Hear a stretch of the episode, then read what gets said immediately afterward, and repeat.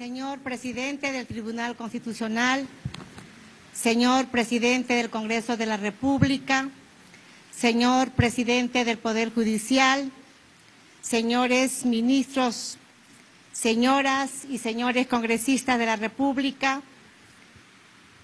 señoras y señores magistrados del Tribunal Constitucional, distinguidas autoridades, señoras y señores. La apertura del año jurisdiccional del Tribunal Constitucional, el supremo intérprete de la Constitución, es una oportunidad para saludar a las autoridades de los poderes e instituciones del Estado y a todas las peruanas y peruanos que por encima de las ideologías y de las diferencias apuestan por una patria democrática, justa y desarrollada. Esta es una institución que nació con la recuperación de la democracia en 1980 y fue creada precisamente para cumplir un rol central, la de ser garante y protectora de la Constitución y con ello del orden democrático y el Estado de Derecho. En ese sentido, quiero empezar reconociendo públicamente el pronunciamiento que hizo el Tribunal Constitucional el pasado 7 de diciembre del 2022, cuando rechazó de manera firme y sin ambajes el golpe de Estado y quebrantamiento del orden constitucional que se pretendió realizar en el país. Como señaló el presidente del tribunal, esa fue una medida ilegal que buscaba no solo intervenir y someter a nuestras instituciones, sino también llevar al Perú a la violencia, al desorden y a la anarquía.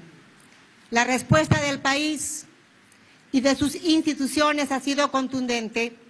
El Estado de Derecho no puede estar sujeto al capricho ni al delirio de quienes muestran un desprecio por la democracia y solo fomentan la división, la confrontación y el odio entre los peruanos.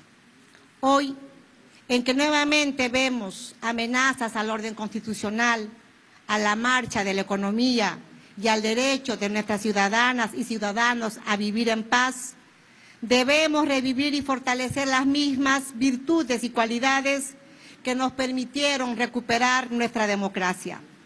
Luchamos por una democracia que nos permita vivir en orden, en paz y con tolerancia, pero también que nos conduzca hacia una sociedad más justa, más inclusiva, con mayor equidad y con menos abusos y privilegios. Como presidenta de la República, soy consciente que la tarea no está del todo cumplida.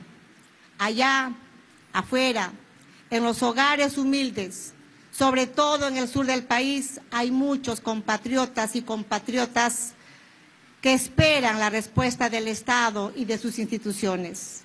Esperan un tribunal constitucional que garantice las libertades fundamentales de todas las peruanas y todos los peruanos sin distinciones, que los proteja ante la vulneración de sus derechos, ante las injusticias y las desigualdades que afectan sus condiciones de vida.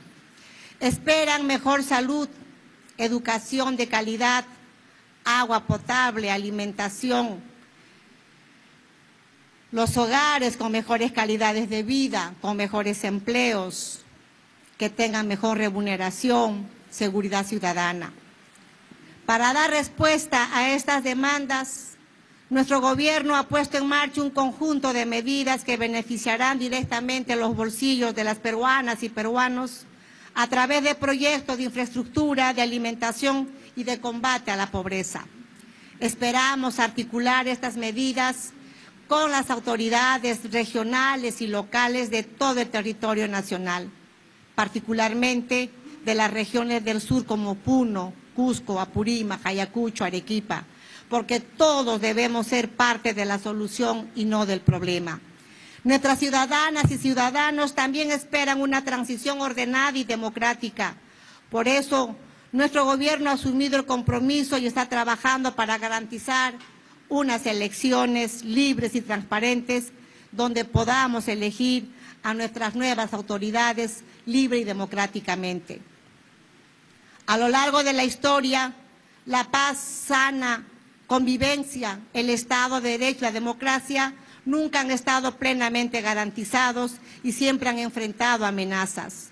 Hoy nos tenemos que poner de pie para poder defender el Estado de Derecho, la democracia y decir a los hermanos y hermanas que están en estas marchas de protesta, la protesta está amparada por la Constitución, pero cuando ésta se sale de una protesta pacífica, ya estamos al margen de la ley y el derecho del tercero que es el hermano, la hermana que quiere transitar libremente, que quiere trabajar tranquilamente y en calma, si se contradice y se contrapone a eso, estas marchas de protesta ya están al margen de la ley.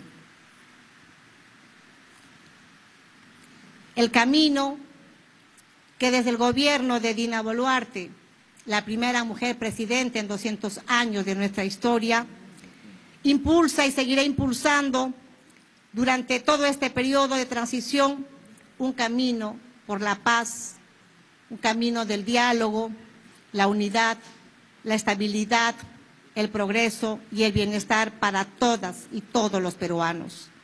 Por ello, tendemos una vez más nuestras manos y nuestros corazones a aquellos compatriotas que salen a las calles para expresar sus reclamos pacíficamente. Aquí estamos para escucharlos poner sobre la mesa la agenda, la agenda Puno, la agenda Arequipa, la agenda Ayacucho, la agenda Piura, Cajamarca, todas las regiones. Sabemos que hay necesidades en cada una de ellas que no se han resuelto a lo largo de la historia, pero estamos convencidos también que esas necesidades se irán resolviendo en cuanto nos pongamos a conversar pacíficamente, depongamos esos actos de violencia que a nada llevan a la patria, que a nada llevan a la reactivación de nuestras economías, que a nada llevan al desarrollo del país.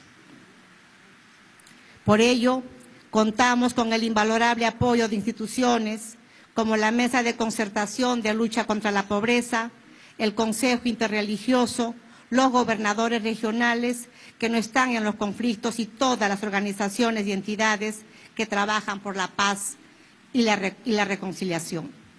El país y la historia nos han puesto en una circunstancia compleja y tenemos la obligación de responder a ese gran desafío. Aquí no está en juego Dina Boluarte, aquí no está en juego el gobierno, sino la vigencia del Estado de Derecho, del orden constitucional y en última instancia está en juego la viabilidad y el futuro de nuestra nación. Quiero felicitar al presidente del Tribunal Constitucional y a los magistrados que componen esta institución por haber impulsado aquellas leyes en favor de las mujeres embarazadas, en favor de aquellos que están sin atención de justicia.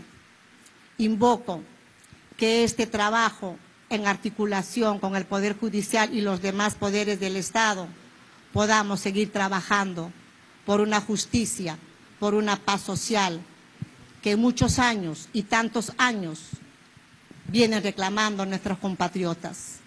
Creo que este año 2023, que la historia nos pone en este desafío, nos debe de convocar a cada uno de nosotros, desde los diferentes lugares donde estamos ostentando un cargo, para trabajar de manera y abrazarnos con ese Perú profundo que tanto espera ser atendida.